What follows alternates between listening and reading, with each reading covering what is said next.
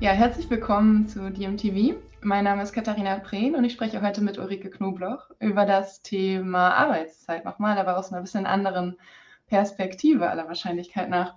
Ähm, Sie forschen zum Thema Gender in der Ökonomie, so ganz allgemein gesprochen. Da bleibt ja jede Menge zu tun aller Wahrscheinlichkeit nach. Ähm, können Sie sich einmal kurz selbst vorstellen und auch Ihre Forschung noch einmal vorstellen? Ja, vielen Dank für die Einladung und die Vorstellung schon ein bisschen. Ich nehme das gerne auf und äh, sage noch ein paar Sätze mehr zu meiner Person. Ich bin Professorin für Ökonomie und Gender an der Universität Fechter seit jetzt fünfeinhalb Jahren und ähm, habe Volkswirtschaftslehre studiert und dann in Wirtschaftsethik in St. Gallen damals äh, promoviert und äh, bin eigentlich in dem Gebiet äh, Genderökonomie, Ethik tatsächlich unterwegs. Also habe auch diese mhm. wirtschaftsethische oder auch tatsächlich ethische Komponente mhm. in der Ökonomie ganz stark ähm, in meiner Lehre, aber auch in der Forschung immer wieder verfolgt und bin dann eben über die verschiedenen Wege auch tatsächlich in diese ganz spezifische und ganz breite Debatte der Geschlechterfragen in den Wirtschaftswissenschaften oder der Geschlechterforschung in den Wirtschaftswissenschaften gekommen. Mhm. Okay. Ich finde es, äh, ich interessant, oder die Kombination ist interessant, weil in der Ökonomie ist es ja meistens, spielt dieses Thema ja eine untergeordnete Rolle, sagen wir so. Und äh, da ist es sicherlich, ähm, da ist es eine interessante Perspektive. Wie sind wir denn eigentlich dazu gekommen? Also so das so zu kombinieren ähm, und vielleicht sich ja auch, ich weiß nicht, ich habe mich irgendwann mal gefragt, da muss ja eine Lehrstelle sein irgendwie. Das beschreibt ja nicht unbedingt meine Lebensrealität, was ich in Grundlagen der Ökonomie in der Vorlesung hatte. Wie sind Sie also zu dem Bereich gekommen, zu Ihrem Forschungsthema? Ja, es ist leider immer noch nicht selbstverständlich, obwohl wir wirklich jetzt schon, ja nicht ich alleine, sondern viele, viele Frauen, aber auch zunehmend Männer genau in diesem Bereich auch forschen und lehren. Und äh, also ja, wir haben eigentlich zwar mit Verspätung auch in, der, in den Wirtschaftswissenschaften ja die Geschlechterforschung aufgenommen, aber es ist eben noch nicht dem Mainstream so vergleichbar wichtig gegenübergestellt. Wichtig ja, aber noch nicht gleichwertig gegenübergestellt. Und insofern ja, zeigt vielleicht so meine eigene Biografie auch so die Schwierigkeiten, weil als ich in den 90er Jahren mit diesen Fragen begann, äh, gab es auch schon die Subsistenztheorie und vieles, äh, was wir dann damals gar nicht ich alleine so, so wiederentdeckt haben. Also es gibt immer wieder so, auch heute kommen Bachelorarbeitsstudierende zu mir und sagen, ähm, ja, sie hätten da Frauen in Führungspositionen oder was für Themen so gerade für sich entdeckt. Und ich denke, hm, das ist doch schon gar nicht mehr so wahnsinnig spannend und aktuell, dieses Thema. Und insofern war auch mein eigener Weg wirklich sehr lang und ähm, habe eigentlich ähm, in Freiburg damals Volkswirtschaftslehre, ich glaube, wie es heute auch zum großen Teil, also es ist ja vieles auch mhm. passiert, zum großen Teil immer noch ähm, auch vermittelt wird, äh, studiere also wirklich Mainstream mit äh, Grenznutzentheorie und Marktökonomie und allem, was äh, wahrscheinlich auch heute noch äh, im Studium so vermittelt wird, wenn man nicht gerade. Ja, wie wir das ja hier anbieten in äh, Fechter, eben auch äh, Wirtschaft und Ethik zumindest als Teilstudiengang anbieten, wo dann eben durchaus auch ein bisschen kritischere Kurse, nicht alles durchgehend, aber doch einzelne Kurse auch durchaus eben diese kritischeren Perspektiven und auch die Geschlechterperspektiven ja durch meine Kurse dann auch beinhalten. Mhm. Aber ich habe von dem klassischen VWL-Studium dann die Promotion in Wirtschaft, äh, Wirtschaftsethik und dann äh, irgendwie auch gemerkt, also über dieses ähm, Auseinandersetzen mit Wirtschaftsethik, so diese normativen Voraussetzungen des ökonomischen Systems und des Marktsystems deutlich machen, ist mir irgendwie klar geworden, dass da ja was fehlt. Das Marktsystem baut auf dieser ganzen unbezahlten Hausarbeit auf. Mhm wertschätzt sie aber nicht. Ne? Und insofern bin ich eigentlich über dieses methodische Herangehen der Wirtschaftsethik, der integrativen vor allen Dingen, äh, dann eben auch über die Geschlechterfragen mehr oder weniger gestolpert. Ich dachte, das kann doch nicht sein, dass das gar nicht mitgedacht ist. Ich glaube, so wie das heutzutage auch immer noch den Menschen und den Studierenden, ja. alle Interessierten geht, die merken, da fehlt doch was. Ne? Also ja kann doch nicht sein, dass das das Ganze der Ökonomie sein soll, was die Marktökonomie ist, ohne dass man sich mit ökologischen Fragen, mit unbezahlter Arbeit und allem, worauf dies Wirtschaftssystem zugreift und basiert, dass man sich damit gar nicht befasst.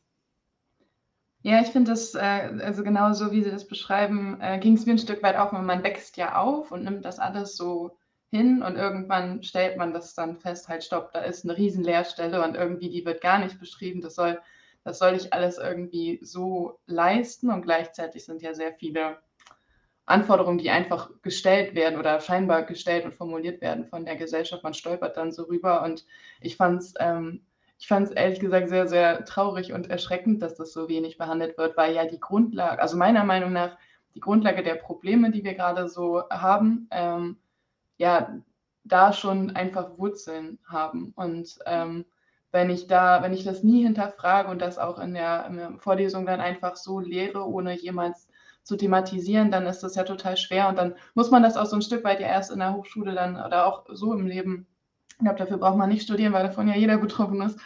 Ähm, da muss man drauf stolpern und dann sehr mühevoll Antworten suchen. Und ähm, Gott sei Dank findet man es dann.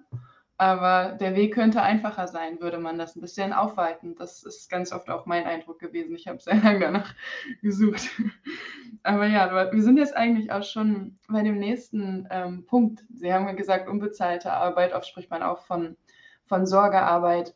Ähm, Vielleicht können Sie noch mal erklären, was genau man unter, unter dieser Form von Arbeit eigentlich alles versteht. Also wann genau mache ich äh, Sorgearbeit? Wenn ich jetzt, habe beispielsweise noch keine Kinder, mache ich schon Sorgearbeit? Ja, auf jeden Fall. Also zumindest nach meinem Verständnis, was ein breites Verständnis von Sorgearbeit ist. Also wir können natürlich Sorgearbeit äh, auch enger fassen und sagen, okay, also im engeren Sinne ist Sorgearbeit alles, was jetzt so an Pflege und Betreuung, vor allen Dingen für Kinder, vielleicht für kranke Menschen, aber auch dann auch wieder für ältere Menschen, die das nicht mehr selber machen können, also Dinge für sie eben erledigen oder eben auch ähm, dann bezahlte Sorgearbeit wirklich in den Krankenhäusern, in den Kitas, in den Pflegeheimen und so. Also all das ist äh, dann bezahlte und unbezahlte Sorgearbeit, aber immer noch in dem engeren Sinne. Mhm. Und wir können äh, auch, gerade wenn wir jetzt von ähm, Hausarbeit, von Reproduktionsarbeit, je nach Ansatz sind die Begriffe dann auch verschieden und es gibt mittlerweile eine ganze Vielfalt von Ansätzen in der Sorgeökonomie und das ist gut so. Also viele haben Angst so von wegen da, ähm, ja, ist jetzt gar nicht so übersichtlich, nicht die, die eine große Theorie, aber ich finde das sehr beruhigend. Es gibt nicht diese eine große Theorie, äh, sondern wirklich ganz viele wichtige, gute Ansätze, auch ähm, in den verschiedenen Ländern oder Sprachregionen geprägt, eben durch die äh, Situationen dort, eben auch mit viel Know-how, wie es in den einzelnen Ländern und Regionen dann zu und her geht. Das ist ja auch ganz wichtig, so im Hintergrund, im Hinterkopf zu haben.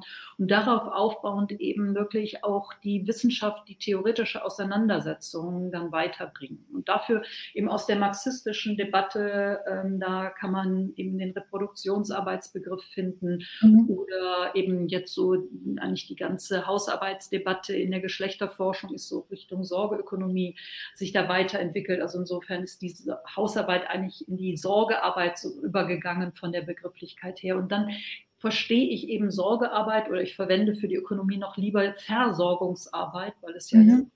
Versorgung geht, das ist dann ganz breit zu verstehen. Also es ist auch bezahlte Arbeit in der Marktökonomie natürlich auf Versorgung ja. ausgerichtet aber eben auch viele Tätigkeiten dann eben im Haushalt ähm, für die Kinderbetreuung äh, oder überhaupt die ganze Kindererziehung und ähm, die ganze Pflege, die in den Haushalten stattfindet. Aber auch mein tägliches, ähm, die meisten Haushalts, äh, Haushalte sind heute Single-Haushalte. Also mhm. das ähm, alles, was ich für mich selber tue, kochen äh, und so weiter, einkaufen und so, das ist alles auch eben als Versorgungsarbeit, als unbezahlte zu verstehen. Mhm. Äh, weil wir vielleicht nachher auch noch ein bisschen mit den Statistiken zu tun äh, bekommen werden, schon mal jetzt so den Begriff des Drittpersonenkriteriums ähm, in die Welt gesetzt. Also es gibt wirklich in der Statistik, äh, also aus der statistischen Abgrenzung herkommen, diesen Begriff des Drittpersonenkriteriums, dass eben alles als Arbeit betrachtet wird, was auch eine dritte Person mit oder ohne Bezahlung spielt jetzt erstmal keine Rolle für mhm. mich machen könnte. Ne? Das ist Arbeit und alles andere ist dann eben nicht Arbeit. Also wir haben natürlich auch noch Freizeit und so. Es ist jetzt nicht alles Arbeit, was äh, unbezahlt gemacht wird.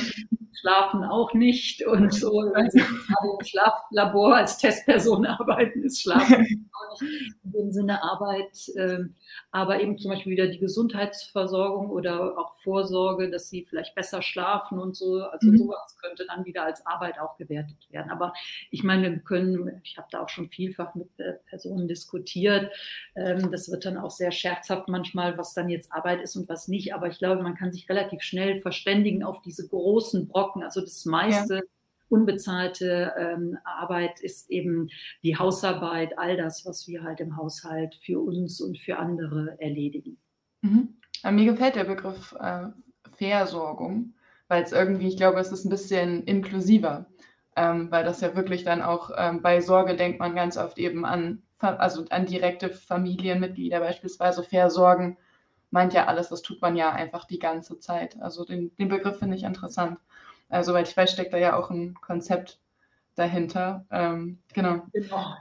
Die Ökonomie das ist ein ganzer Sammelband, äh, ja. den ausgegeben habe, um ja. eben das, was ich vorhin schon mal angedeutet habe, klarzumachen oder zu zeigen, dass es wirklich ganz viele wichtige äh, Ansätze, theoretische, wissenschaftliche Ansätze auch im deutschsprachigen Raum gibt, weil die amerikanische Debatte da doch oder die englischsprachige Debatte auch in der feministischen Ökonomie stark dominiert.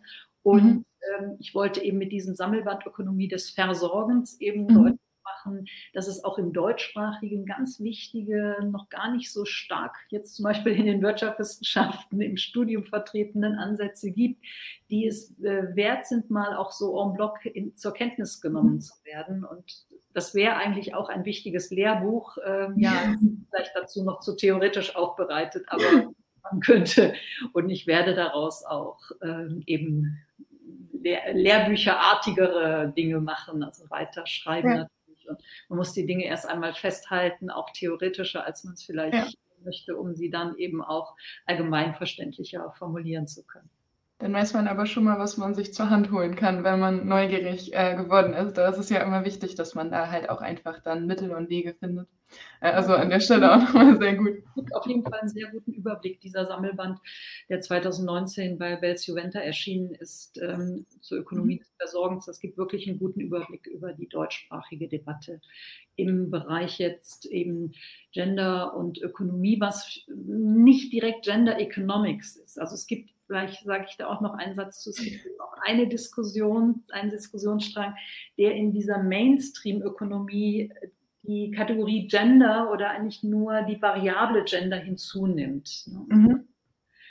Ähm, ja, wird dann zum Beispiel geschaut, ob Männer schlechtere Chancen haben als äh, Frauen, jetzt in Kitas beschäftigt zu sein, was ja zunächst mal uninteressant, äh, nicht uninteressant ist, das nicht ja nicht uninteressant ist.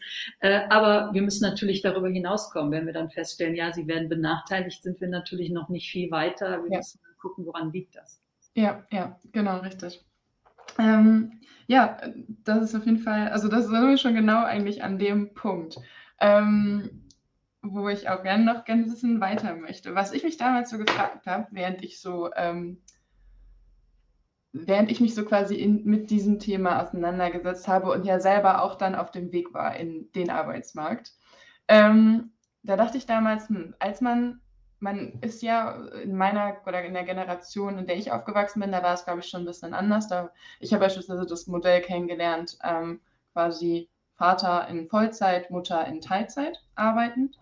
Ähm, ich habe mich damals aber auch gefragt, wenn ich wenn ich Frauen in den Arbeitsmarkt integriere, dann merke ich ja, dass da diese Integration einfach nicht so möglich ist, als dass ich einfach sage, ich habe jetzt zweimal einen Familienernährer. Wer, was bleibt dann? Also da ist ja dann noch super viel. Also ich als äh, junger, aufwachsender Mensch wäre ja hinten übergefallen. Das wäre ja einfach nicht gegangen. Also musste man sich dem so dann irgendwie stellen.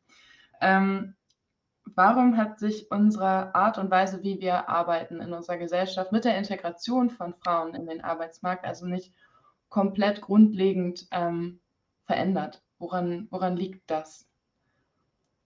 Können Sie das, äh, können Sie das beantworten? Ja, das ist eine interessante Debatte. Eigentlich gucken wir jetzt ja wieder auf die Erwerbsarbeit. Ne? Mhm.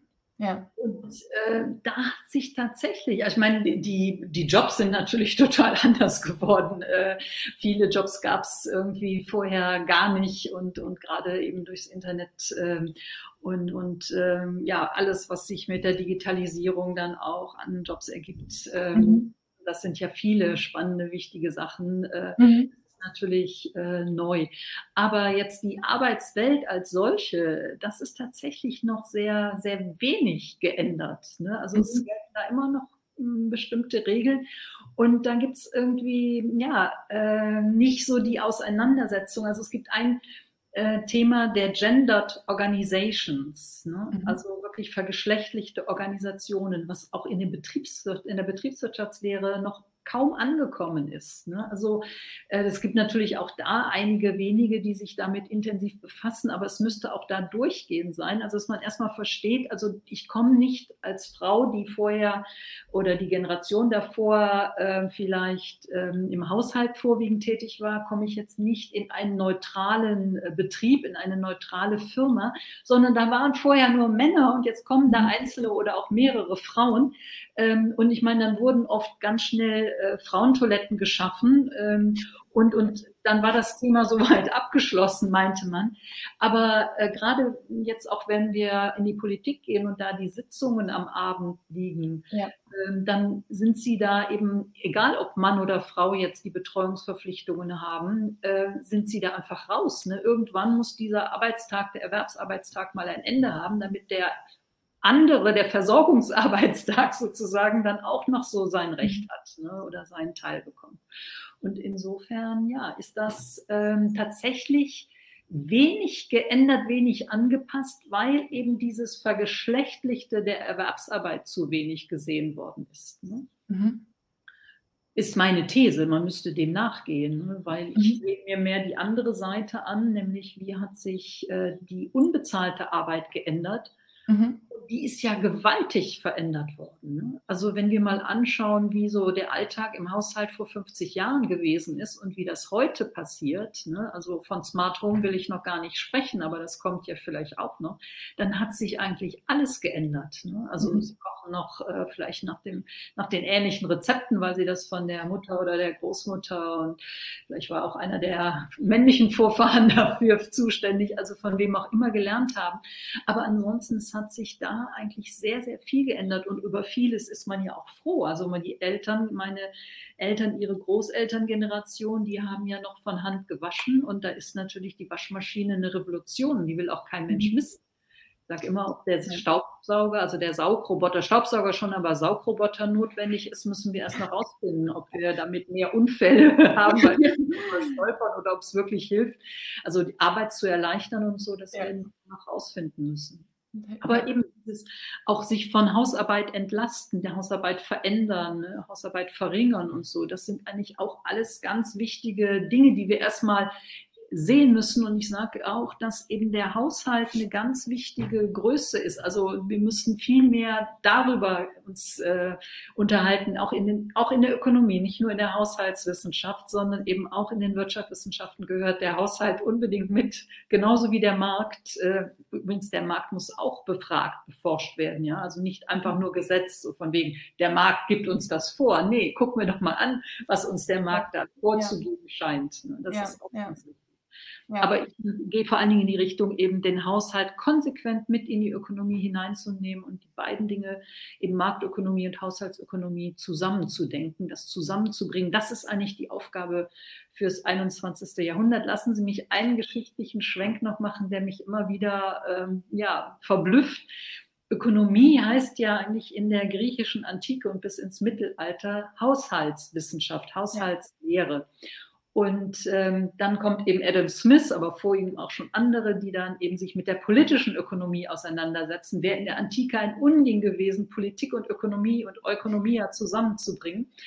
Und dann ähm, nochmal ein paar Jahre, Jahrzehnte, Jahrhunderte, vielleicht sogar später, sagt dann äh, die Ökonomie, vor allen Dingen Alfred Marshall, ja, also das Politische vor der Ökonomie, das sei ihm dann doch ein bisschen suspekt. Ne? Lass uns lieber von Economics sprechen. Und Economics war dann aber Marktökonomie. Das mhm. heißt, Ökonomia ist irgendwann zur Marktökonomie geworden, hat den Haushalt spätestens seit Adam Smith völlig vernachlässigt. Adam Smith sagt übrigens noch, ähm, das ist noch deutlicher bei einem Vorläufer, aber er verwendet noch Economy mhm. und Political Economy als zwei verschiedene Dinge. Also Economy als eben Haushaltslehre mhm. oder alles, was man so als Hauswirtschaft versteht und Political Economy eben als das, was ihn interessiert. Ne? Das mhm. ist das, womit er sich auseinandersetzt. Ne? Aber danach wird dann der Haushalt wirklich völlig vernachlässigt, auch von Smith schon. Und ja die Marktökonomie oder Political Economy wird zur Ökonomie schlechthin. Der Haushalt ist völlig draußen und ich sage eben spätestens jetzt im 21. Jahrhundert müssen wir beides Marktökonomie, also Political Economy und eben auch Haushaltsökonomie wieder zusammenbringen und zusammendenken, weil sonst äh, gilt dann wirklich der blinde Fleck. Der, die Haushaltsökonomie ist das Ganze. Also wir haben irgendwie nichts in der Hand, wenn wir uns nur mit der Marktökonomie beschäftigen. Das ja. ist einfach wenig hier äh, vergessen die Hälfte und das ähm, ja, verhindert einfach, dass wir die Dinge richtig sehen können.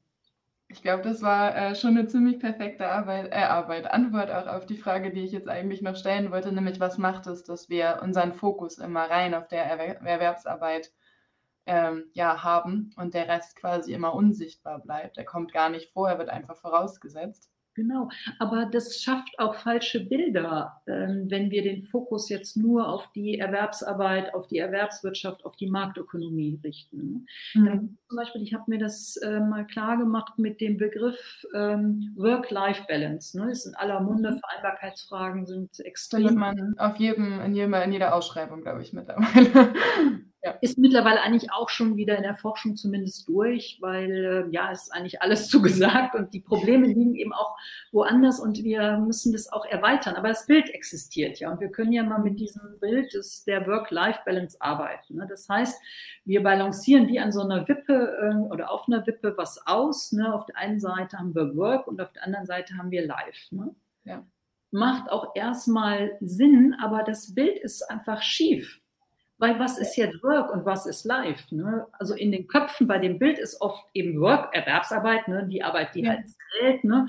Und ähm, dann ist Life so, ja, Erholung für die Arbeit wieder, die Erwerbsarbeit und Freizeit, vielleicht noch ein bisschen Sport machen und so. Ne? Also das sind so die Dinge, die wir in Ausgleich bringen müssen oder ausbalancieren müssen. Das heißt aber auch, die Erwerbsarbeit, das ist das Viele und das andere ist wirklich nur das Ausgleichen dieses. Ja, das, Ge das Gegengewicht das ist eigentlich ein ganz interessantes Bild, weil der, wenn ich jetzt nur das als als Austarieren zweier Gewichte verstehe, dann habe ich ja eigentlich gar nicht diese Interaktion der beiden Teile, die ich aber eigentlich ja, ja habe, wenn ich das so. Genau. Und ich bin dann mal über diese zwei Blöcke be bezahlte und unbezahlte Arbeit gegangen äh, und habe mit dem Begriff Work, Work-Life-Balance gearbeitet, um deutlich zu machen, wir mhm. haben mal zwei große Blöcke äh, Arbeit, eben bezahlte und unbezahlte Arbeit. Aber sie können ja drei Dinge gar nicht ausbalancieren. Ne? Was ist das für ein Balancen? Das macht keinen Sinn. Ne? Also muss ich dieses Bild aufgeben und nach einem anderen Bild suchen und habe das dann tatsächlich gefunden, indem ich vom Jonglieren mit Zeiten spreche, ne? vom Jonglieren, von der Jonglage. Weil sie können, wenn sie gut sind, auch mit mehr als mit drei Bällen jonglieren, ne? also vielleicht auch mit vier und, und müssen dann auch, wenn sie eben noch Weiterbildung, Ausbildung, was nicht alles freiwilligen Engagement und so dazu nehmen, dann haben sie schnell mal äh, mindestens fünf Zeitblöcke, die sie dann jonglieren. Und das wird so komplex, ne? das Bild stimmt dann einfach, dass immer irgendwas unten runter, unten runterfällt, fallen kann, also wenn sie nicht extrem gut damit sind, mit dem Zeitmanagement.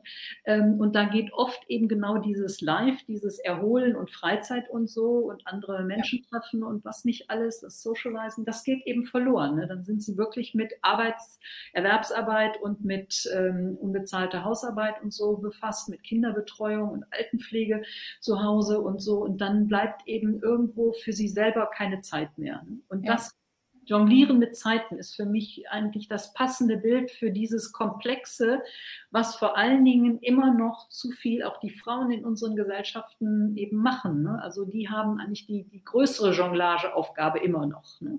Und da mhm. gibt es eben auch über Aufgaben besser verteilen und verlagern und was nicht alles für Strategien zur Entlastung von unbezahlter Arbeit auch schon entwickelt wurden, äh, mhm. eben zu überlegen, wie geht das? Ne?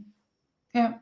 Also ich, mir gefällt das Bild sehr gut, weil ich glaube, das ist was, was man gut nachvollziehen kann, weil jeder das ja irgendwie auch erlebt. Also man weiß, äh, Zeit ist sehr begrenzt und irgendwie hat man immer das, ähm, es ist einem auferlegt, ja eben das meiste auch rauszuholen. Da muss man entscheiden, wie man diese Portionchen eben in seinem Leben verteilt.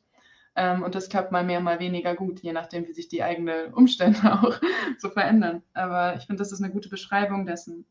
Ähm, was anderes, was ich ähm, was ich öfter mal mit Bekannten in der, in der Diskussion erlebt habe, oder eine Frage, die gestellt wurde, wenn ähm, man darüber gesprochen hat, ja, ähm, man müsste die versorgende Arbeit anders gestalten, anders aufteilen. Ähm, dann ging es ja viel über, um, die, um die Strukturen dann auch immer, die Sie gerade auch schon angesprochen haben. Sprich, man, man ist nicht einfach da und dann jetzt auch genauso ausgebildet, sondern man kommt dann eben auch in ein fertiges Setup und irgendwie muss sich alles eigentlich anpassen und, oder verändern in der Erwerbsarbeit, aber das hat es jetzt sehr lange irgendwie noch nicht getan. Ich hoffe immer noch auf Besserung, man kann ja dran arbeiten, aber das ist so der Status quo. Ähm, und wenn man dann darüber spricht, ähm, dass es auch ökonomisch bedeutet, wenn, wenn der eine Teil eben, den man an Arbeit tätigt, weshalb man den Erwerbsanteil mindert, dass man einfach da eine Lücke hat, ein, ein Loch im Portemonnaie am Ende aller Tage, wenn man so möchte. Ähm, die Gegenfrage ist dann immer, was machen wir dann eigentlich, wenn wir Sorgearbeit einfach vergüten würden? Äh, was, was wäre das oder was, was halten Sie von dieser Lösung oder von diesem Lösungsvorschlag, der in der Frage steckt? Ja, macht einerseits keinen Sinn. Jetzt das, was wir unbezahlt ähm, machen, machen wir unbezahlt. Mhm. Und auf der anderen Seite machen wir das die ganze Zeit schon, ne, dass wir für Sorgetätigkeiten bezahlen.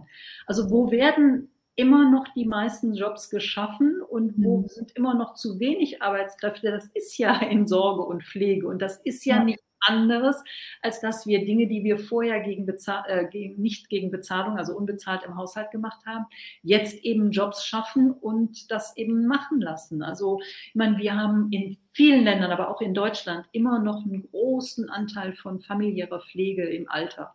Also mhm. da werden viele Menschen, also oft ja die eigenen Eltern oder auch Ehepartner oder Partner, LebenspartnerInnen, äh, eben von den Angehörigen gepflegt. Und äh, das ist ja, denke ich, auch gewollt. Also da will man jetzt gar nicht alles äh, gegen Bezahlung dann tun. Also vieles von dem, was wir eben in der unbezahlten Arbeit machen, das merke ich zumindest so in meinem eigenen Umkreis, äh, das möchte ich machen, aber ich brauche die Zeit dafür und ich möchte, dass es anerkannt wird, aber es muss mhm. nicht bezahlt werden. Ne? Also das sind irgendwie wie mehrere verschiedene Sachen.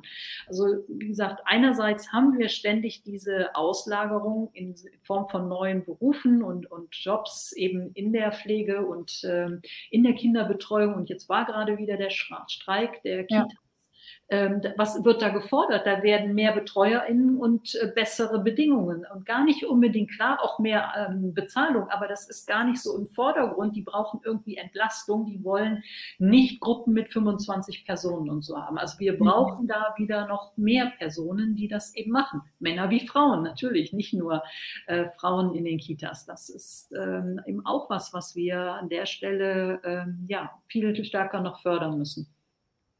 Äh, ich kenne auch die ganzen Bedenken und alles, äh, was dann vielleicht auch die Eltern davon äh, irgendwie abhält und so. Aber ich glaube, für wirklich eine geschlechtergerechte Gesellschaft ist das gar nicht anders möglich, dass eben Männer wie Frauen in Grundschulen und Kitas gleichberechtigt da eben entsprechend mhm. auch für die Erziehung zuständig sind. Ja, und auftauchen auch, ne? Also, dass man. Insofern, genau, ja auftauchen, genau, also präsent sind für eben die kleinen Kinder. Ne? Sonst kriegen ja. die irgendwie in der, im Gymnasium oder dann äh, in der Hauptschule oder Realschule, Gemeinschaftsschule, was es nicht alles für Schultypen gibt, kriegen die dann das erste Mal den männlichen Lehrer oder mhm. irgendwie das äh, schräg. Also das passt so nicht ne, in die Landschaften. Wir brauchen natürlich diese ganze Diskussion auch um dritte Geschlechter oder noch viel mehr Geschlechter, Vielfalt, ähm, all das. Aber das ist, das ist noch Zukunftsmusik, aber wir müssen immer weiter in diese Richtung eben die Menschen jetzt auch an den Universitäten natürlich ähm, dazu bringen, darüber nachzudenken, ne? dass nicht irgendwie in 30 Jahren wir jetzt nochmal die gleiche Diskussion führen sondern ich wäre glücklich, wenn das nicht so würde. Also insofern, ich höre dieses Argument Bezahlung von Hausarbeit natürlich auch ständig, als Ökonomin ja sowieso, mhm. aber es geht an dem Punkt nicht um Bezahlung. Auch diese Forderung der frühen Geschlechterforschung und Frauenforschung, Lohn für Hausarbeit, war eigentlich nicht oder von einigen zumindest nicht gedacht, dass es wirklich passiert, sondern es sollte die Unmöglichkeit aufgezeigt werden, die Bedeutung nach dem Motto, Leute, da wird Arbeit gemacht, das geht gar nicht, die zu entlohnen, aber wir müssen sehen, dass es ohne die eben nicht geht. Ne? Also ja. wirklich so als Aufrütteln äh, und verständlich machen, was da eigentlich ständig geleistet wird. Ne? Also ja. ständig äh, und es wird einfach nicht gesehen. Und diese oder nicht ausreichend gesehen. Und dieses Selbstverständliche, das muss eben ähm, aufgegeben werden oder äh, insofern äh, überwunden werden, dass es eben immer wieder gezeigt, gesagt, getan und mitgedacht wird. Ja? Also ein Marktsystem ohne unbezahlte Arbeit ist nicht überlebensfähig. Mhm. Hat die Subsistenztheoretikerin übrigens auch schon in den 70er, 80er Jahren wunderschön auf den Punkt gebracht. Eine Subsistenzwirtschaft kann für sich alleine bestehen eine Marktwirtschaft, eine Erwerbswirtschaft kann nicht alleine bestehen. Es braucht mhm. immer Menschen, die erzogen werden und alles und, äh, und, und eben auch Erholung und Umsorgung und Versorgung und damit man am nächsten Tag wieder zur Erwerbsarbeit gehen kann. Ja. Und das ausgeblendet bleibt, dann schlittern wir immer mehr in die Situation, wo wir jetzt drin sind. Also wir sind nicht nur in ökologischen Krisen, sondern eben auch in Sorgekrisen ohne Ende. Ja nicht erst seit der Pandemie, aber die hat es eben besonders gezeigt. Ne? Genau, die jetzt auf jeden Fall nochmal verschärft und ähm, die wird sich ja auch noch aller Wahrscheinlichkeit nach, gerade in dem, wenn man jetzt rein die Pflegeberufe betrachtet, aufgrund der Demografie, die wir vorfinden, weiter verschärfen. Also ähm, ich finde es eigentlich ganz interessant eben auch aus dem Punkt, dass man, also die Vorstellung, dass quasi ein Mensch einfach dann fertig gebacken vom Himmel fällt und dann ist er arbeitsfähig, das ist ja, das ist das weiß ja jeder, so funktioniert es nicht. Und dann geht es ja eigentlich auch noch darum zu sprechen, unter welchen Bedingungen wird denn vorher diese, also diese Arbeit eben geleistet, damit ein, ein, ein Mensch, sag es mal ganz allgemein, ähm, entstehen kann, der den Herausforderungen des Lebens eben auch gewachsen ist, weil da die Bedingungen ja auch bei Weitem nicht immer gleich sind. Also wie muss, eigentlich müsste man ja viel mehr auch darüber sprechen, welche, welchen Rahmen schafft man dann auch in den Bereichen. So. Ähm, ja, also äh, ich finde, die, ich, die Antwort äh, finde ich sehr plausibel. Ähm, werde ich darauf verweisen, sollte ich das ein weiteres Mal gefragt werden. Die Idee dahinter kann ich verstehen, so wie Sie es auch erläutert haben. Genauso wie ich es zum Teil nachvollziehbar finde, ähm, dass man oftmals leider erst den Wert einer Arbeit erkennt oder anerkennt, wenn man ihn beziffert. Nichtsdestotrotz ist das eben in dem Bereich, ähm, vielleicht muss man sich daran gewöhnen, dass das eben nicht immer möglich und Grundvoraussetzung ist. Aber das wird ja auch gemacht. Wir haben ja die genau. Erhebungen, äh, wo das Volumen der ganzen unbezahlten Arbeit in einem Land ähm, erhoben wird. Leider zu wenig, nur alle zehn Jahre. Und äh, dieses Jahr wieder, aber die Auswertung kommt dann irgendwie erst in ein, zwei Jahren. Ja. Und äh, insofern werden wir darüber jetzt nichts äh, zusätzlich über die Pandemie dann äh, nee. erfahren, außer dass genau. Es ist auf jeden Fall keine, keine Größe, die uns begleitet, wie beispielsweise dass wir wissen, wie groß das BIP ist beispielsweise. Also es ist nichts, das müsste eigentlich vergleichbar sein, ja. weil wir haben ja. eben auch nicht nur das Volumen dann, sondern alle zehn Jahre wird dann auch der Wert der unbezahlten Arbeit ermittelt und so und dann eben zu der volkswirtschaftlichen Gesamtrechnung zum Bruttoinlandsprodukt eben auch so parallel alles erhoben und in Beziehung gesetzt und dann sieht man mal, was das eben für ein Brocken auch ist, der da geleistet mhm. wird. Also das ist ja sozusagen dann eine nicht Bezahlung, aber eine vergleichbare Inwertsetzung. Ja? Aber mhm. das ist natürlich dann auch nur ein Teil, also damit können Sie jetzt auch äh, zwar schon mal ein Stück weiterkommen, aber das ist noch nicht äh, das, mhm. was wohin man will. Ne? Also es reicht aus, diese Zahl dann zu haben, ähm, sondern dann ja, gilt es eben weiter. Und wir brauchen vor allen Dingen eigentlich jedes Jahr diese Erhebung, auch wenn sie extrem aufwendig ist. Da müssen wir vielleicht mal über das Verfahren nachdenken, dass wir wirklich mal wissen, was war denn jetzt mit dem Homeoffice und dem Homeschooling in Corona-Zeiten? Ja, also wir wissen, es ist viel weniger Erwerbsarbeit geleistet worden, aber bitteschön, das muss ja irgendwo sichtbar werden. Dann sind ja wieder Rückverlagerungsprozesse in, dem, in den Haushalt passiert und die werden nirgends sichtbar. Ne? Die kann man sich irgendwie herleiten, vielleicht Vermutungen anstellen, aber wir haben keine plausiblen oder nachvollziehbaren Zahlen darüber. Und das ist schon ein starkes Stück, dass eben die Erwerbsarbeit auch da von der Politik, vom Staat so, ich sag mal, hofiert wird, so jede Stunde aufgetrieben wird und jede, jedes Jahr und vielleicht sogar manchmal auch halbjährlich, vierteljährlich, wie es gebraucht wird. Und eben bei der unbezahlten Arbeit ist jetzt gerade eben 2021 ein Gesetz erlassen worden, dass man es alle zehn Jahre machen muss. Ne? Aber eben auch wirklich nur alle zehn Jahre, was ein bisschen sehr wenig ist. Das, äh, da gebe ich Ihnen recht. Wir haben ja ähm, gerade, oder um, um, mal zu dem eigentlichen Thema auch dann äh, zu kommen, mit äh, dem ich mich damals an Sie gewandt habe, nämlich der Frage nach, ähm, wie, welche oder welche Formen der Arbeitszeitmodelle ähm, gibt es denn so eigentlich? Und wir haben das Thema eigentlich, glaube ich, vorhin schon mal ein bisschen angekratzt, als Sie davon sprachen, im, im, in dem ähm, versorgenden Teil unserer Arbeit hat sich so wahnsinnig viel verändert, in der Erwerbsarbeit aber nicht. Also da ähm, ist alles irgendwie so geblieben, wie es ist. Alle mussten in den Status quo passen oder in leicht abgewandelter Form. Aber ähm, genau, vielleicht können Sie einmal nochmal ähm, beschreiben, ähm, welche ähm, Arbeitsmodelle es eigentlich, welche, welche so, welche existieren, welche aber vielleicht auch möglich sind. Ja.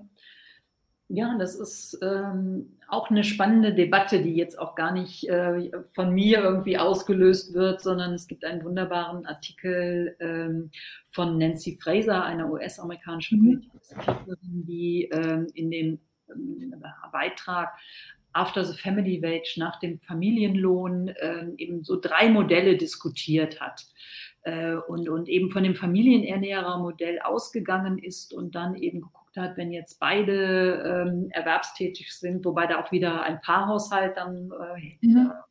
unterlegt ist, da muss man auch immer klar gucken, also worauf basiert das jetzt eigentlich, was mhm. ich an Modellen auch entwickle. Und dann eben ein Universal Carer Modell, also wo dann alle eben Sorge auch übernehmen, Sorgearbeit und das auch übernehmen können. Also es ist ja jetzt nicht nur ein Wollen, sondern man muss es dann auch sich leisten können oder auch mhm. ja, einfach die Unterstützung dann dafür kriegen äh, von staatlicher Seite, aber eben von verschiedenen Seiten, nicht nur staatliche Seite. Also wir fangen mal beim Familienernährermodell an, was ich immer in Anführungszeichen setze weil hm, damit eigentlich das Geldeinkommen gemeint ist. Jemand bringt das Geld nach Hause und wir wissen alle, Geld kann man nicht essen. Also es braucht neben diesem Familienernährer in Anführungszeichen auch einen, einen Versorger, eine Versorgerin mhm. war es dann häufig. Äh, also wir brauchen immer zwei Seiten des Modells, ähm, die wir sozusagen durchdeklinieren.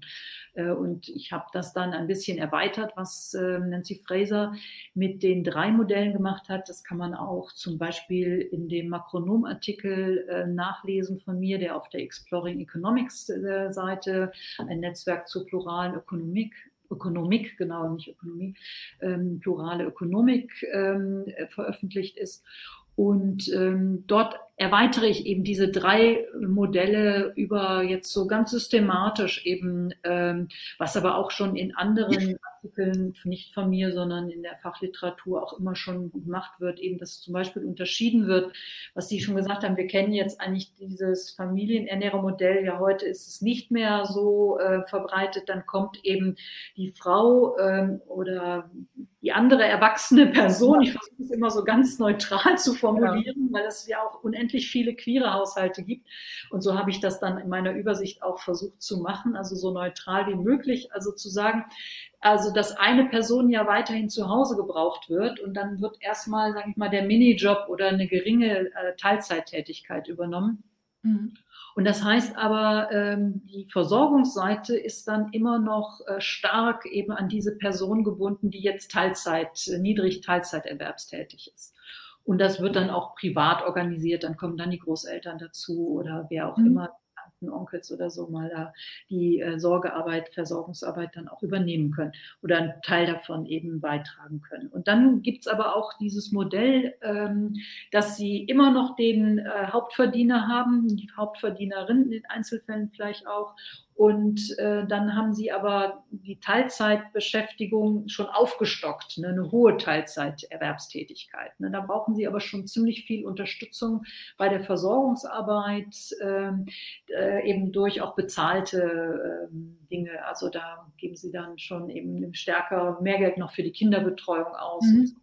Und so können Sie da das durchdeklinieren. Ähm, eben auch, es gibt ja diese Dual Career Couples, beide arbeiten irgendwie voll und so. Also da geben Sie eigentlich alles raus. Also das mhm. wäre so die Bezahlung der unbezahlten Arbeit ja. äh, vollständig. Da kommen Sie nicht mehr zu sehr viel. Und mir schwebt dann eben auch so ein ähm, Modell vor, wohin wir eigentlich unterwegs sein sollten was wirklich auch Single-Haushalte alle eben einbezieht und was allen genügend Zeit für Erwerbsarbeit, aber auch genügend Zeit für unbezahlte Versorgungsarbeit lässt. Ne? Also wo sich alle eigentlich beteiligen und das können Sie dann auch für Haushalte, dass jede Person im Haushalt sich eben gleichmäßig an beiden beteiligt und so weiter. Ne? Mhm. Also kann man sehr schön sich klar machen, also auch wie ich das jetzt gemacht habe, dass Familienernährer noch eine Gegenseite braucht, dass wir eigentlich immer wieder in so Paarhaushalten stecken bleiben, wo wir aber uns von lösen müssen, weil wir sonst nicht alle erfasst haben und so weiter. Mhm. Also wir kommen wirklich zu einer systematischen ich nenne es Queeren von Haushaltsformen, also wirklich dieses Queeren, nicht mehr so diese Zweigeschlechtigkeit mhm. immer verlegt haben, sondern eigentlich alle möglichen Haushalte, ich sage jetzt auch mal eine WG zum Beispiel oder mhm. äh, ein Kloster und so, also könnte man alles dann rein, wie sollte, wie soll das gehen? Also alle immer da hineinnehmen, es braucht diese bezahlte und diese unbezahlte Arbeit irgendwie verteilt, ohne dass dann, jetzt können wir auch über die Konsequenzen sprechen, ähm, ja, die eine Person dann ähm, größeres Risiko hat, im Alter arm zu sein als die anderen. Ja. Ja, Weil genau. die kriegen das wahrscheinlich noch lange nicht hin, dass es jetzt, wenn mehrere Erwachsene in einem Haushalt sind, wirklich gleich verteilt ist, die ja. Ne? Also da gibt es immer jemand, der eben mehr verdient und was nicht alles, äh, dass der dann, die dann äh, auch mehr arbeiten soll, gerade auch wenn die Kinder klein sind, was nicht alles da ja für die Argumentation dann gilt. Aber Sie haben schon auch vorhin einen wichtigen, interessanten Punkt gebracht. Äh, wie sieht es mit dem Einkommen dann aus? Ne? Also haben wir dann noch genügend zum Leben? Und da ist zum Beispiel eine Frage, die ich immer auch dann gerne stelle, wenn wir jetzt auch wieder von dem Familienernährermodell in Anführungszeichen ausgehen und den mit 100 Prozent Einkommen setzen. Ne? Mhm. Dann ist ja die Frage, also was soll jetzt zum Beispiel äh, ein, also ein Dual-Earner-Couple, ne? die hätten ja dann 200 Prozent von einem mhm. Haushaltseinkommen eines Familienernährermodells. Und ähm, so können Sie das dann irgendwie weiter überlegen. Also was soll jetzt eigentlich da das Ziel sein, wenn zwei Personen arbeiten in einem Haushalt? Sollen die dann 100 Prozent, 150 oder 200 Prozent von dem Familienernährereinkommen haben?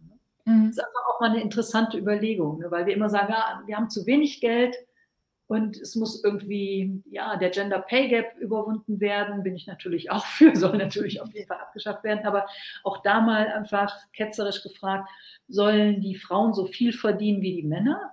Oder sollen die Männer so wenig verdienen wie die Frauen? Das ne? ist auch eine mhm. Überlegung erstmal. Wir implizieren immer, dass die Frauen so viel verdienen sollen wie die Männer. Aber wir können ja auch sagen, und spätestens bei den Boni von Managern wissen wir, das ist vielleicht ein bisschen zu viel. Ne? Oder nicht nur ein bisschen zu viel. Ja. Das sind ganz spannende Fragen, die sich dann stellen. Müssen wir jetzt gar nicht in die Tiefe gehen, aber um zu zeigen, dass man, wenn man sich wirklich diesem Thema Ökonomie der bezahlten und unbezahlten Arbeit widmet, ganz andere Blickrichtungen für die gleichen Themen irgendwie. Die Themen bleiben, aber die Blickrichtungen ändern sich und oft müssen sie die Dinge umdrehen. Mhm. Ja, das ist oftmals ja ein guter Hinweis, wenn man erst dann ähm, auch Fehlstellen im eigenen Denken eben äh, erkennt oder erkennen kann.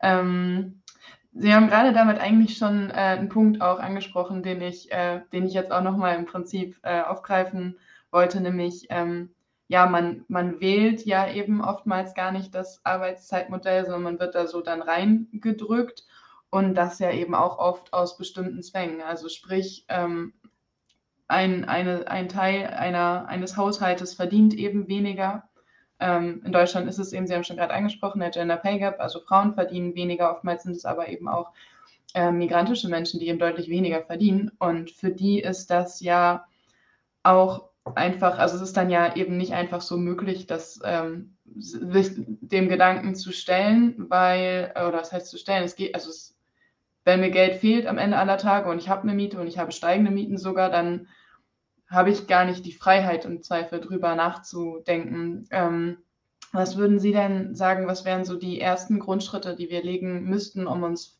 vielleicht in andere Arbeitszeitmodelle, um uns dahin zu bewegen?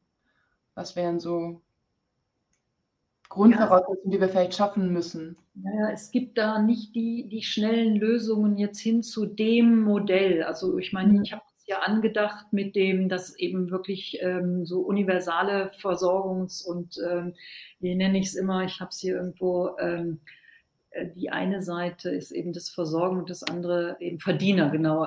Universales, äh, allgemeines Verdienerinnen und Versorgung. Mhm, ja, genau. Ja wo ich dann auch in meiner Übersicht da, da hinkomme. Mhm. Allgemeines Verdienerinnen mit Sternchen und Versorgungsmodell. Also dass eben alle äh, wirklich sowohl ähm, Einkommen erwerben als auch unbezahlte Versorgungsarbeit leisten können. Ne? Und das eben wirklich in allen Haushaltsformen. Mhm. Das ist aber ja auch immer noch in unseren ähm, ökonomischen Zusammenhängen ähm, gedacht, also noch sehr stark so an den bestehenden, auch wenn es darüber hinausgeht, aber es nimmt halt einfach noch die Haushalte und eben das Einkommen erwerben und so.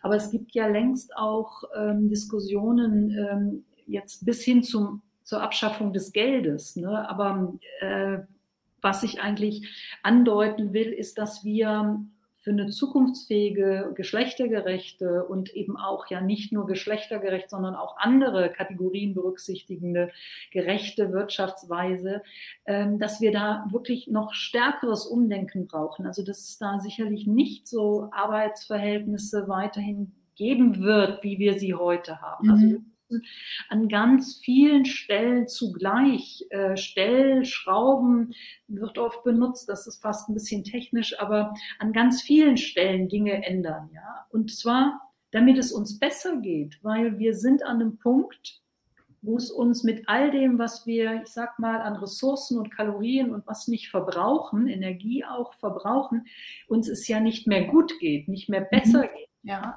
wir haben dieses Besser, was äh, meine Eltern, ihre Großelterngeneration noch uns mit auf den Weg geben, euch soll es mal besser geben. Das haben wir längst überschritten. Uns geht es nicht mehr besser. Wir verbrauchen zu viel und äh, es geht mir gar nicht um Verzicht, äh, nicht um weniger Lebensfreude, sondern um mehr mhm. Lebensfreude dafür braucht es an vielen Stellen eben Änderungen. Das kann ich Ihnen jetzt nicht so schnell sagen, so von wegen, um das Arbeitsmodell mhm. zu erreichen, machen wir das und Punkt. Ne? Ich weiß, dass die Politik an vielen Stellen erstmal klein ansetzen muss. Wir können nicht äh, dieses eigentlich schon längst fällige, riesige äh, Lebensmodell von heute auf morgen äh, umsetzen. Aber wir haben verdammt nochmal die Pflicht, eine zukunftsfähige Wirtschaftsweise zu gestalten. Ja? Also das ist etwas, wenn wir auch nur ein Kind in die Welt setzen, die Verpflichtung einer Gesellschaft, dass das Kind noch bis zum Lebensende Luft atmen,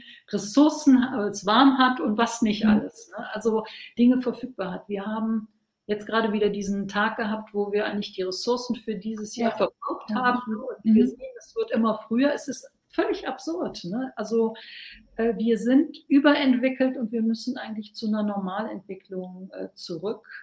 Äh, und da müssen wir an ganz vielen Stellen umdenken. Und da ist das, was wir jetzt heute besprochen haben, so mit der unbezahlten Arbeit ganz systematisch mit in die Ökonomie und in die Wirtschaftswissenschaften nehmen, ein Baustein. Aber da gibt es noch ganz viele andere Dinge ähm, dazu. Mhm.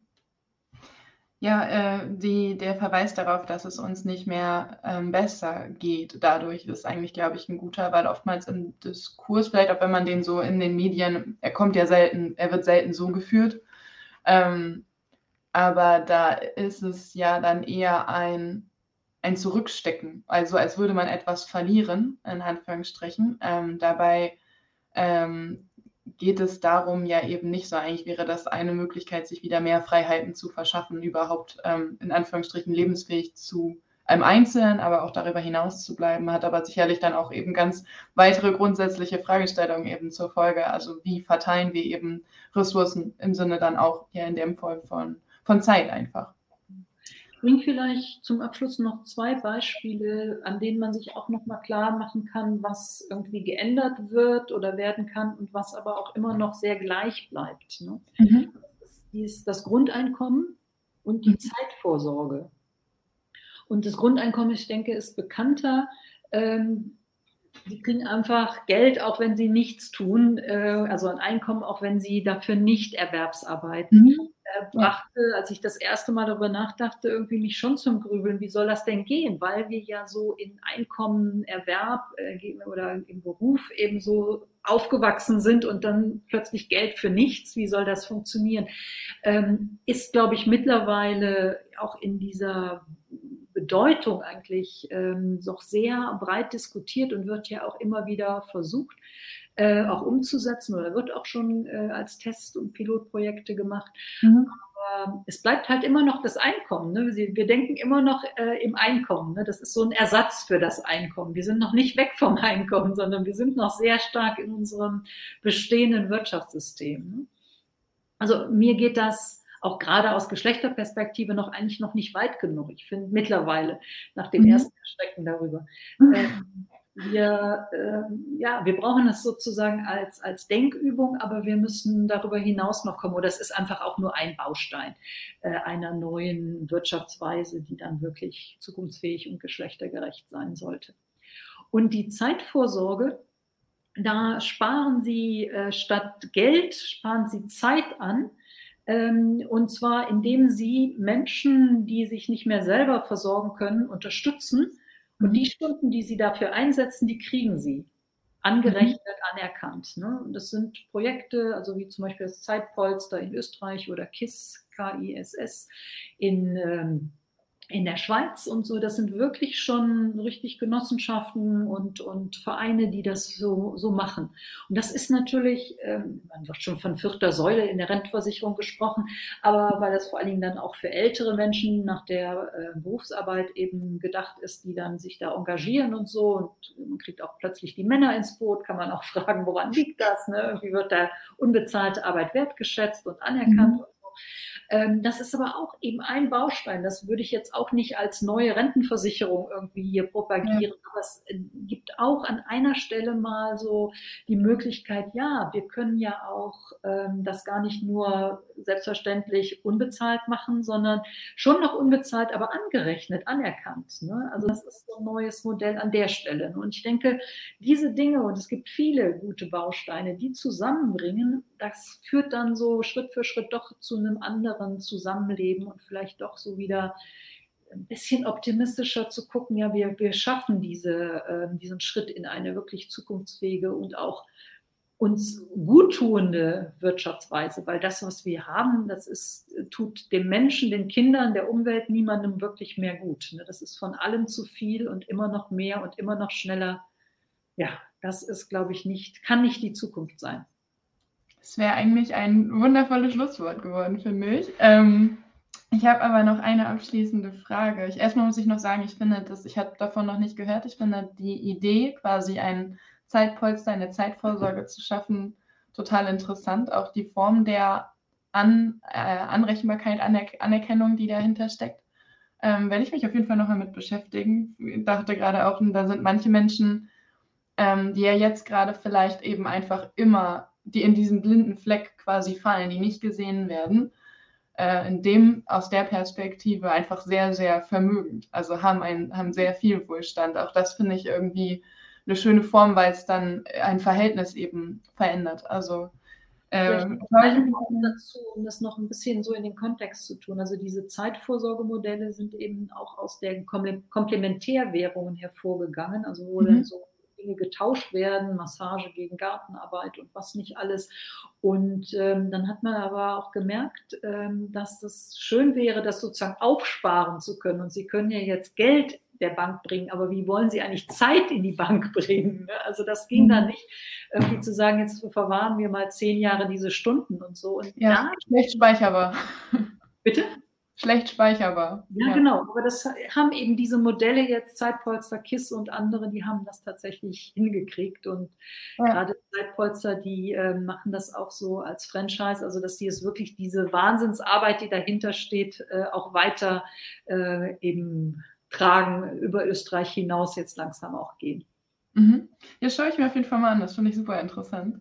Ähm, die Frage, die ich aber noch stellen ähm, wollte, die jetzt leider nämlich wieder ein bisschen davon weggeht, deswegen dachte ich, schade, dass, dass ich da noch einmal kommen muss. Ähm, aktuell dreht sich ja total viel über oder um die Flexibilisierung von Arbeitszeit. Also das steht eher im Mittelpunkt und ähm, ist ja, also ich glaube, damit wird irgendwie, ähm, wir haben letztens auch ähm, oder in, in Jobtechnik hatte ich damit zu tun, dass gesagt wurde, ja, das wollen, die Menschen wollen ja flexibler arbeiten, um eben irgendwie ihrer Sorgearbeit gerecht zu werden, dann im Zweifel sich das also so einzuteilen, dass man dann arbeiten kann, wenn man jetzt irgendwie an einer anderen Zeit eben vorsorgend tätig sein muss. Ähm, aber in dem, also das geht ja meistens gar nicht eben mit einer dann eben auch Verkürzung der Erwerbsarbeitszeit einher. Das ist ja komplett außer Acht gelassen in dem, in dem Moment. Also das scheint unhinderlich, das ist mein Eindruck auf jeden Fall, dass das auch einfach nicht so richtig präsent ist über die Anzahl der Erwerbsarbeitsstunden, die ich so pro Woche meinetwegen leiste. Darüber wird grundsätzlich, glaube ich, weniger gesprochen. Ähm, mich würde noch einmal interessieren, was Ihre Einschätzung zu diesem, ja, diesem Trend oder dieser, diesem Versuch, irgendwie dem durch eine Flexibilisierung gerecht zu werden, was, was Sie dazu denken, was Ihre Einschätzung ist. Ja, also ich, wir haben natürlich jetzt auch wieder die Erwerbsarbeit im Blick. Ne? Mhm. Und, ähm, da gerade jetzt ähm, durch Corona, so mit Homeoffice, haben wir, glaube ich, alle eine wo wir es einrichten konnten, geht ja nicht in allen äh, Betrieben, nicht in allen Unternehmen, aber an vielen Stellen, also jetzt hier in der Universität äh, war ich eigentlich die letzten zwei Jahre im Homeoffice ganz flexibel, ja. was natürlich auch immer nachteilig ist, dass man dann doch irgendwie ähm, nicht rund um die Uhr arbeitet, aber doch, äh, dass ja eigentlich diese Abgrenzung nicht hat, hat auch seine ja. Nachteile. Aber in, in, wir haben eigentlich gerade eine Phase einer nicht durchgehenden, aber doch hohen Flexibilisierung in der, in der Erwerbsarbeit äh, gesehen und äh, können, glaube ich, daraus auch viel lernen. Und ich finde das natürlich, äh, das sehen wir auch in den skandinavischen Ländern, ähm, sehr, sehr äh, wichtig und gut. Also, dass sie eigentlich gerade mit kleinen Kindern eben dann arbeiten können, wenn die schlafen und nicht arbeiten müssen, wenn die eben wach sind und, und ihre Unterstützung brauchen und so. Und das heißt aber auch, ähm, dass sie eben bestimmte Dinge, die jetzt in der unbezahlten Arbeit ja gar nicht zu flexibilisieren sind. Also wenn das Kind krank ist, dann müssen sie einfach da sein. Das wird auch in den skandinavischen Ländern zum Teil dann auch etwas besser gelöst. Also jetzt ähm, nicht, wenn die Kinder krank sind, aber vielleicht, sage ich mal, wenn die Kita gerade streikt oder so, dann können sie die Kinder mit in die Firmen nehmen und so. Ich will sagen, die Flexibilisierung alleine reicht auch da nicht. Da bin ich natürlich ähm, ganz klar dafür, dass äh, flexibilisiert werden werden soll ähm, und die Möglichkeiten geschaffen werden. Aber sie brauchen auch eine Struktur dann, die das noch stärker eigentlich fördert, dass sie eigentlich zu ihren besten Zeiten und in den besten, mit den besten Bedingungen dann auch Erwerbsarbeiten. Also da kann ich die Dinge, die da diskutiert werden und, und äh, auch schon gemacht werden, ähm, voll mittragen und unterstützen und finde das gut. Aber ich meine, auch hier müssen wir wieder stärker gucken, wie sieht das eigentlich in der unbezahlten Arbeit aus. Ne? Mhm weil äh, da können Sie einen großen Teil, können Sie wunderbar flexibilisieren, wann Sie die Wäsche waschen und putzen, das bleibt Ihnen wirklich selber überlassen. Aber wann das Kind betreut werden muss und vor allen Dingen, wann alte Menschen Pflege brauchen ne, und mhm. Unterstützung brauchen, Betreuung brauchen, da haben sie null Spielraum. Ja? Da müssen sie einfach dann ran, wenn ja. irgendwie dieser Mensch gerade zusammenbricht ne? und irgendwie was nicht schafft oder ja, sie bevor irgendwie sich verletzt oder so, dann müssen sie einfach da sein und zwar auch sehr aufmerksam zum Teil da sein. Ja? Und das sind eigentlich so Flexibilisierungen, die unmöglich sind, ne? wo eigentlich mhm. andere, ähm, ja, andere Dinge äh, in den Fokus geraten müssen und andere Unterstützung dann auch notwendig sind. Aber mhm. das ist eben wieder mein Steckenpferd. Ich will ruhig auch Ihre Frage nochmal nach der Flexibilisierung in der Erwerbsarbeit aufnehmen, dass wir schon gemerkt haben, dass es jetzt äh, durch die Corona-Pandemie an vielen Stellen gut ging, an manchen Stellen hätte gehen können und es aber nicht gemacht wurde, aus welchen Gründen auch immer und an manchen Stellen natürlich auch gar nicht geht. Ne? Also ich meine jetzt im Krankenhaus plötzlich Homeoffice machen zu wollen, äh, da waren wir froh, dass das nicht passierte und so. Ja. Ne? Also es gibt da jetzt nicht ähm, die auch da nicht die schnelle Lösung, sondern auch wieder ganz ausdifferenziert gucken, wo ist äh, was tatsächlich äh, auch langfristig dann äh, sinnvoll. Und ich glaube, wir haben durch dieses Homeoffice ähm, an vielen Stellen auch gemerkt, wo das vielleicht auch dauerhaft sinnvoll ist, aber auch wo wir dringend wieder ins ja. äh, richtige Office dann zurück wollen. Ja. Ja. Nee, ähm, das finde ich ist eine interessante Einschätzung. Also ähm, die, ich glaube, was man sich ja merken könnte, wenn man irgendwie jetzt äh, ähm, nochmal drüber nachdenkt, ist, glaube ich, oder ich finde, die, das Mitnehmen dessen, was ist eigentlich mit der, mit der versorgenden Arbeit, also sprich den Fokus ein bisschen zu verschieben und die Brille stärker aufzusetzen, finde ich, ist ein, ist ein sehr interessanter Punkt.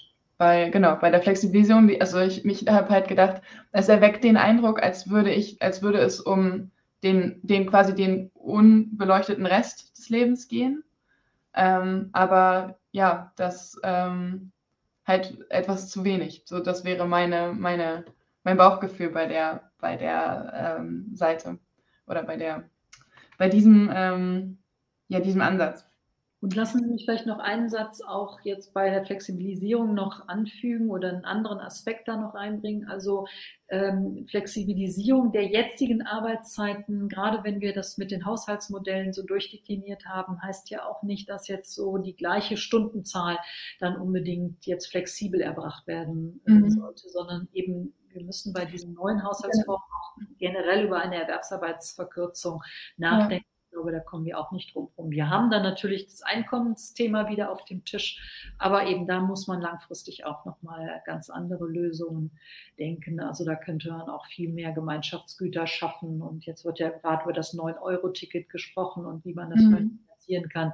Ich glaube, man könnte viel stärker eben öffentlichen äh, Nahverkehr eben auch reduzieren, die Kosten oder ganz kostenlos machen und an vielen Stellen, wie wir es ja auch bei Museen und Theaterbesuchen machen, ja. viel stärker eigentlich ähm, die öffentliche Hand da auch ins äh, Boot holen und finanzieren lassen, die Dinge, ja, die wir eben alle brauchen und schätzen und haben sollten. Mhm, genau. Dann wäre ja auch nicht mehr so viel Einkommen nötig. Also an der Stelle ja passen dann plötzlich die Bausteine auch ganz gut zusammen. Genau, das ist die Frage, die Sie vorhin im Prinzip auch aufgestellt haben. Wie viel, wie viel Prozent braucht ein Haushalt? Genau. Ja, ähm, dann, das war doch noch ein ganz, ganz schönes Schlusswort. Deswegen, ich bedanke mich äh, dafür, dass Sie sich die Zeit genommen haben, ähm, hier, dass wir hier heute sprechen konnten. Ich fand es super interessant, äh, habe total viel mitgenommen und äh, finde, das ist auch ein super spannendes Thema. Ich hoffe, dass wir da mehr Bewegung äh, sehen ähm, und ich glaube auch, dass wir es müssen, ähnlich wie Sie das auch ausgeführt haben. Also vielen, vielen Dank an der Stelle. Ja, es hat mir auch großen Spaß gemacht. Das hat man, glaube ich, gemerkt. Sie haben ja. Fragen gestellt. Und, äh, ja, mehr noch als Fragen gestellt, nämlich wirklich sich an dem Gespräch beteiligt. Das war sehr schön. Sehr gerne. Ja, vielen Dank.